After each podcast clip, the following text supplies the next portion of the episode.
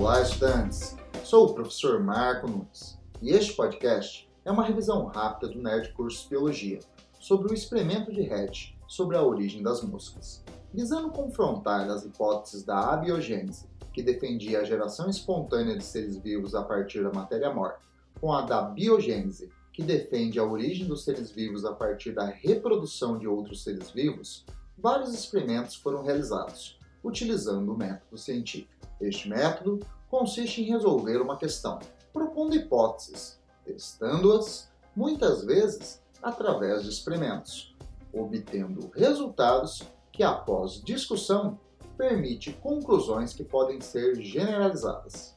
Um desses experimentos foi o de Hatch, no século XVIII, que teve como objetivo testar a origem das moscas. Consistiu em colocar pedaços de carne em frascos de vidro, alguns deixados abertos e outros tampados com um tecido perfurado, que deixava o ar entrar, mas não moscas adultas.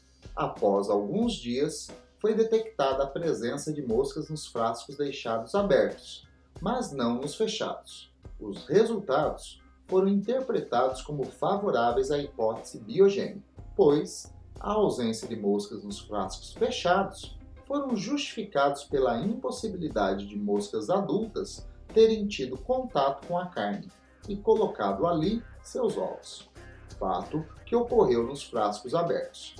Red defendeu que a origem biogênica das moscas também era a origem de outros seres vivos. Bom, é isso aí. Continue firme nas revisões e bom estudo!